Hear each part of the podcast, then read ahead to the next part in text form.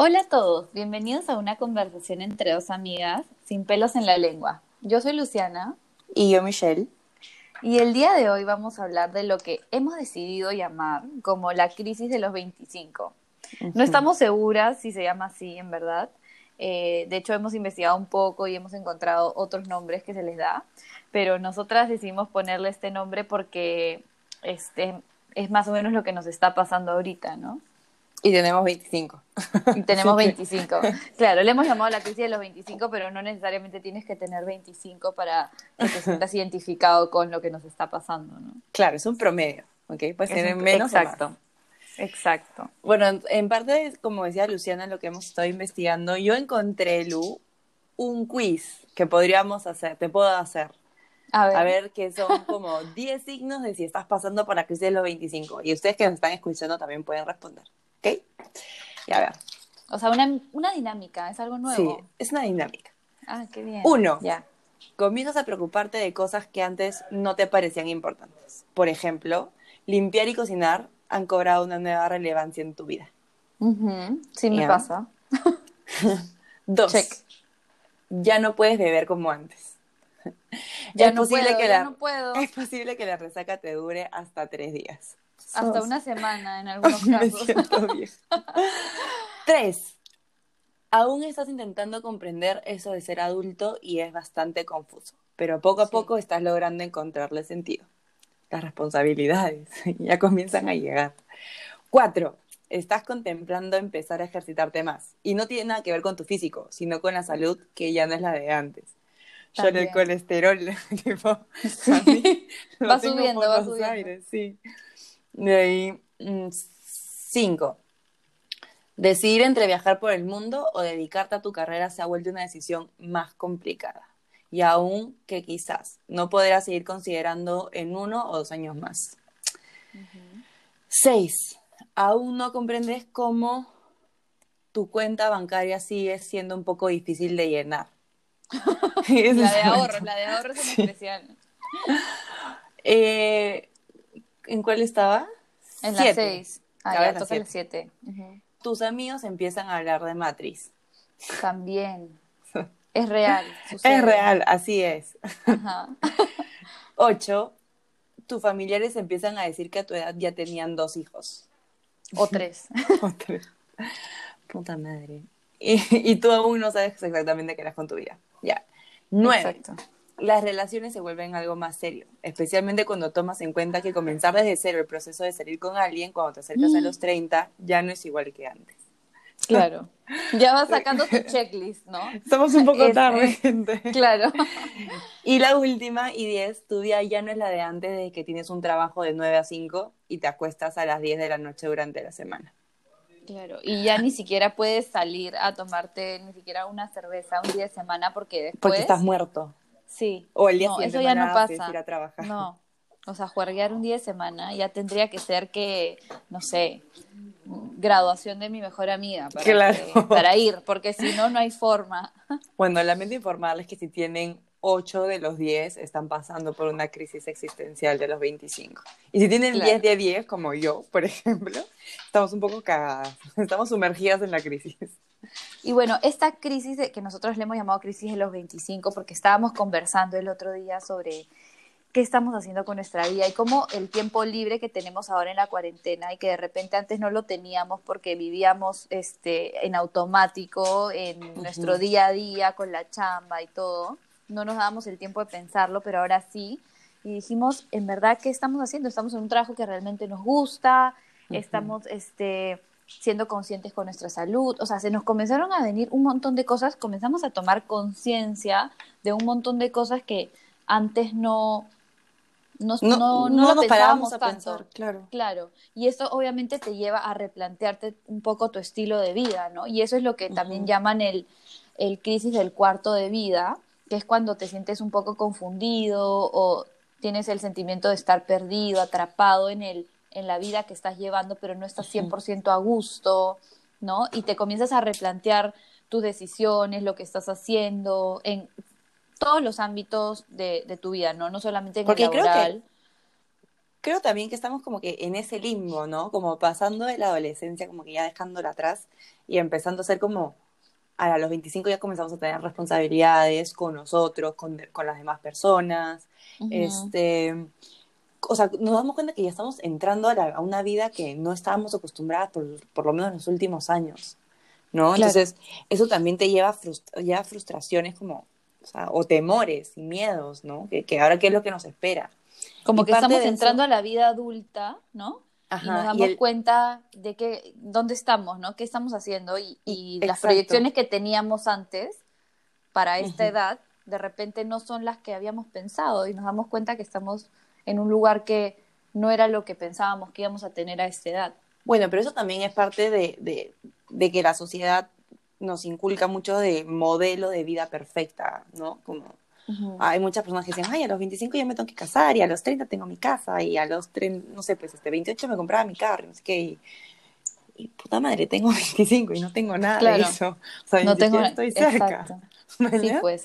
Por ejemplo, a mí lo que me pasa, bueno, mi crisis va más por el tema eh, laboral, de mis hobbies, de qué estoy haciendo, este entonces yo obviamente me planteo ya, me gustan ciertas cosas, por ejemplo, no sé, me encanta hacer cerámica, me gusta la fotografía, o sea, son cosas que me gustan hacer en mis tiempos libres que no necesariamente son mi trabajo del día a día. Claro. Entonces me lleva a replantearme, ¿estoy trabajando en lo que realmente me gusta o debería concentrarme en algo que me apasione un poco más, que me genere más tipo placer en el día a día, ¿no?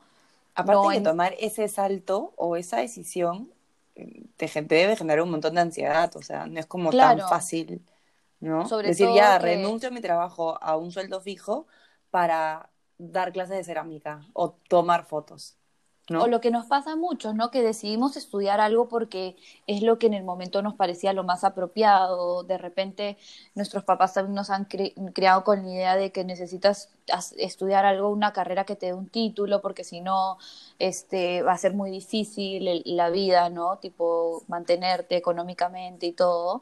Entonces nos vamos por una carrera que está dedicada a los negocios o algo que tenga que ver con empresas y después nos damos cuenta que hemos dejado de lado de repente otras cosas que nos gustaban hacer, ¿no? De repente hay gente que, no sé, le encanta la música y siempre ha tocado algún instrumento y, y lo dejó de lado, gente que le gustaba el arte pero no lo veía viable como para trabajar en eso toda la vida, entonces lo dejas de lado también. Y como que ahorita viene esa idea de, al menos en mi caso, ¿no? De que, o sea, ¿estoy realmente haciendo lo que me gusta o no? Claro, y no solamente eso, sino también, eso es por el lado un poco más como eh, profesional, el trabajo, de gustos, ¿no? Claro, la búsqueda de, la idea que tenemos de ese trabajo perfecto, ¿no? Que va a haber siempre un trabajo perfecto, que todos tenemos una pasión que tenemos que descubrir y que si descubrimos nuestro trabajo perfecto, claro, pero esa es la idea que mucha gente tiene y que nos meten en la cabeza, que si es que encuentras tu trabajo perfecto, ya no vas a trabajar ningún día de tu vida, ¿no? Todos los días van a ser perfectos. O sea, todo el día vas que hagas lo que ames, por más que hagas lo que ames, te vas a estresar, te vas a, no sé, este, cansar de hacer siempre lo mismo, no sé.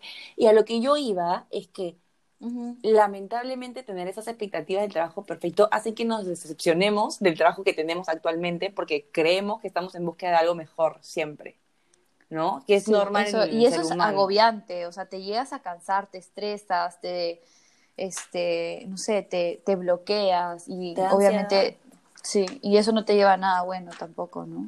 Es verdad. Y bueno, es como te decía, esto es parte más o menos de tu desarrollo profesional, lo que quieres hacer con tu vida, en un tema laboral, ¿no? Pero algo que también justo pasó en, o sea, salió en este quiz que hicimos, es el tema de la salud, ¿no? A mí me ha agarrado por ese, o sea, uno de los 80.000 lados que me ha agarrado la crisis, es la de la salud. Porque realmente, más allá de, sí, como te decía, más allá de lo físico, de que si estaba gorda o no estoy gorda o X, el tema es que me doy cuenta que realmente el colesterol ya me está subiendo. O sea, antes claro. no. O ahora, también antes podía comer cuatro veces Kentucky a la semana y el domingo estaba más flaca. ¿Ya? Ahora ya no me funciona así. Entonces, y lo más probable es que pues. mi cuerpo está asimilando o el hecho de salir a juerrear y que la resaca realmente nos mate.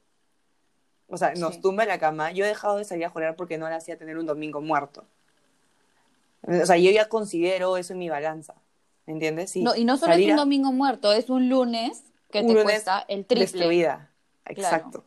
Exacto. Entonces, el tema de salud también, y aún así, teniendo la edad que tenemos, obviamente el tema social todavía está presente, tenemos amigos, igual juegamos, igual queremos salir y todo, pero estamos como descubriendo una balanza de entre malabares para poder cumplir con todo lo que queremos hacer, o salir, o lograr, y, o sea, querer jugar, pero querer también estudiar, y también querer sacarte la mura en la chamba para que te vaya mejor y te puedan ascender, y querer no sé qué, entonces queremos todo.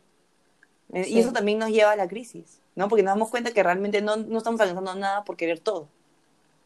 ¿No? o, es verdad. Y tus planes, yo me he dado cuenta, por ejemplo, que mis planes, bueno, yo siempre he sido como un poco abuela en cuanto a los planes, no soy tanto de como que estar yendo a discotecas, fiestas, pero sí, obviamente me gusta salir, tomar, ¿no? Divertirme. Pero me he dado cuenta que y ahora más, mis planes son más como tranquilos, más que antes.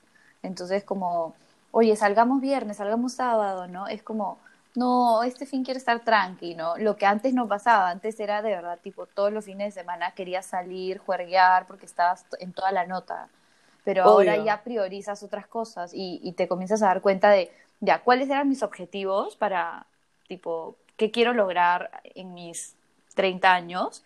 Y, y, dices como, wow, ya, no, tengo que comenzar a priorizar otras cosas, ¿no? Y como dices, el tema de la salud, que te comienza a afectar, ¿no? Y te vas dando cuenta de eso.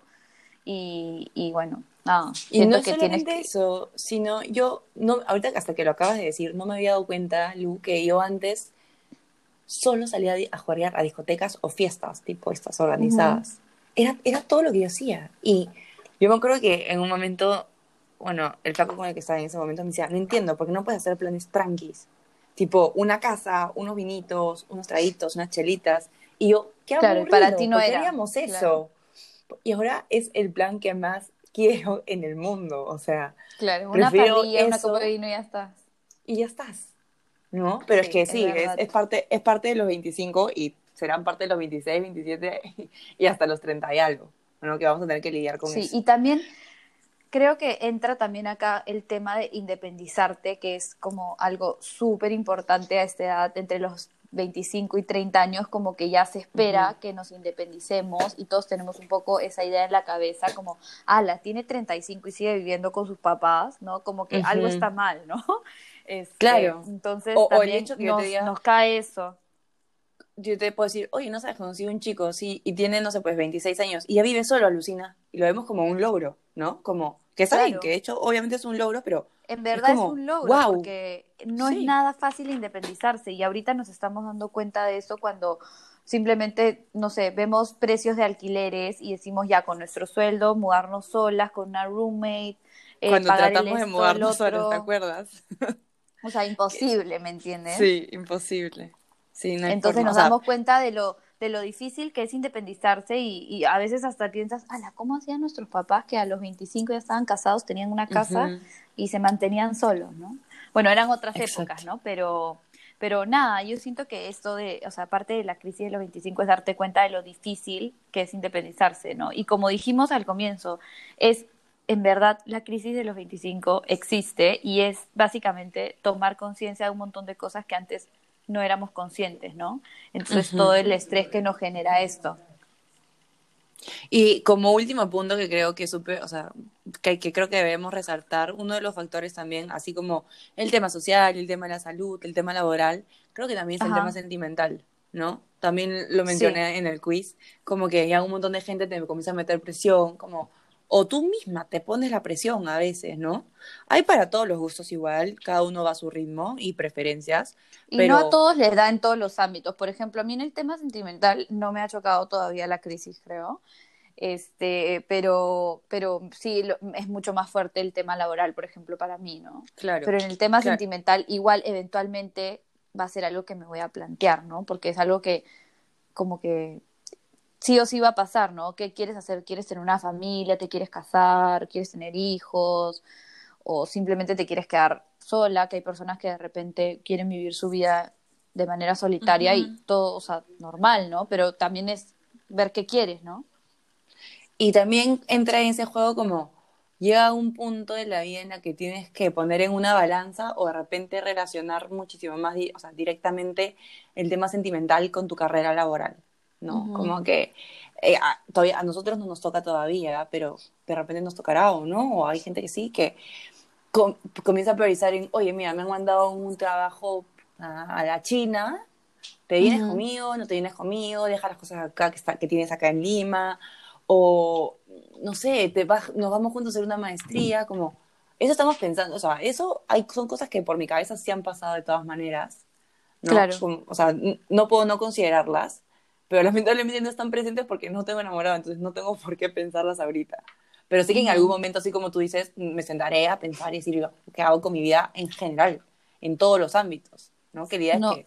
Claro, ¿y qué vas a priorizar? O sea, ¿tú prefieres ahorita tu carrera y tu desarrollo profesional o prefieres, este, no sé, pues, dedicarte más a tu relación y a formar una familia? o, es demasiado relativo, creo. O sea, eso ya lo ves en el momento también, qué tipo de relación tienes. O qué tipo de oportunidad laboral puedas tener, o de educación, o lo que sea. ¿no? Claro, yo también creo que es tipo algo que tienes que ver en el momento, pero eh, parte de la crisis de los 25 para ciertas personas es como comenzarse a plantear eso, ¿no? O sea, como decíamos también por el tema social y lo que se espera de ti y los modelos, que cómo debería Un poco ser más complicado y aparte que todas estas cosas em, nos, nos, jalan ansiedad, ¿no? No, nos generan ansiedad, incertidumbre, hasta decepciones, frustraciones. Entonces, yo creo, Lex, que el mejor consejo que podríamos dar ahorita es, miren, démonos el tiempo de pensarlos tranquilas, tranquilos, tomémonos con calma. Las cosas van a caer sobre su peso solitas, yo creo. Pero. Claro, no, o sea, hay que tratar de no estresarnos, no pero no ser ajenos al y ver la crisis como algo positivo. Obvio, no podemos ser ajenos al tema, porque si somos ajenos al tema y lo negamos, estamos a vivir en crisis ni siquiera en el punto uno. Claro. La idea es aceptarlo y pensar bien lo que quieres agarrar un, cuadernito, un lápiz, papel y, y, poner tus ideas, ¿no? Eso, ayuda un montón. que ayuda un montón, no sé si... Sí, para mí me ayuda un montón. Escribir en verdad es terapéutico. es verdad. Y aparte, yo sé que es un poco jodido darse el tiempo para pensar en un tema tan denso como qué voy a hacer con mi vida. Creo que casi todos huimos de ese momento pero en algún momento lo vamos a tener que hacer, queramos o no. Así que mejor como tú dices, con tiempo, coge tu cuadernito, apunta las cosas que quieres, las cosas que quieres lograr, dónde te gustaría estar. Y si todavía no lo sabemos, investigar, a ver, ver qué cosas hay en el mundo por ahí que encontramos nuestro camino, ¿no? Y paciencia, mucha paciencia, creo. Tenernos paciencia nosotros mismos. Eso suena fácil, yo sé que es difícil. Paciencia y buen humor. a mí tampoco. Sí, paciencia con nuestro proceso, que todo va con su, a su propio, cada uno a su propio ritmo, ¿no? Y si tenemos una amiga que le está pasando, tipo, en vez de presionarla y como que, oye, decide, decide, decide, este, simplemente como que escucharla, darle consejos. Y tratar de guiarla en lo posible, ah, ¿no? Claro, ajá, y, y acompañarla, ¿no? En el proceso, para que se sienta como que comprendida. Así es. Bueno, este ha sido un episodio más de Sin pelos en la lengua. Esperamos que les hayan gustado, que se hayan sentido identificados con lo que hemos hablado hoy día y ojalá nos puedan acompañar la próxima semana con uno nuevo. Les mandamos un besote. Y disfruten su crisis del cuarto de siglo. Del cuarto de siglo. un besote.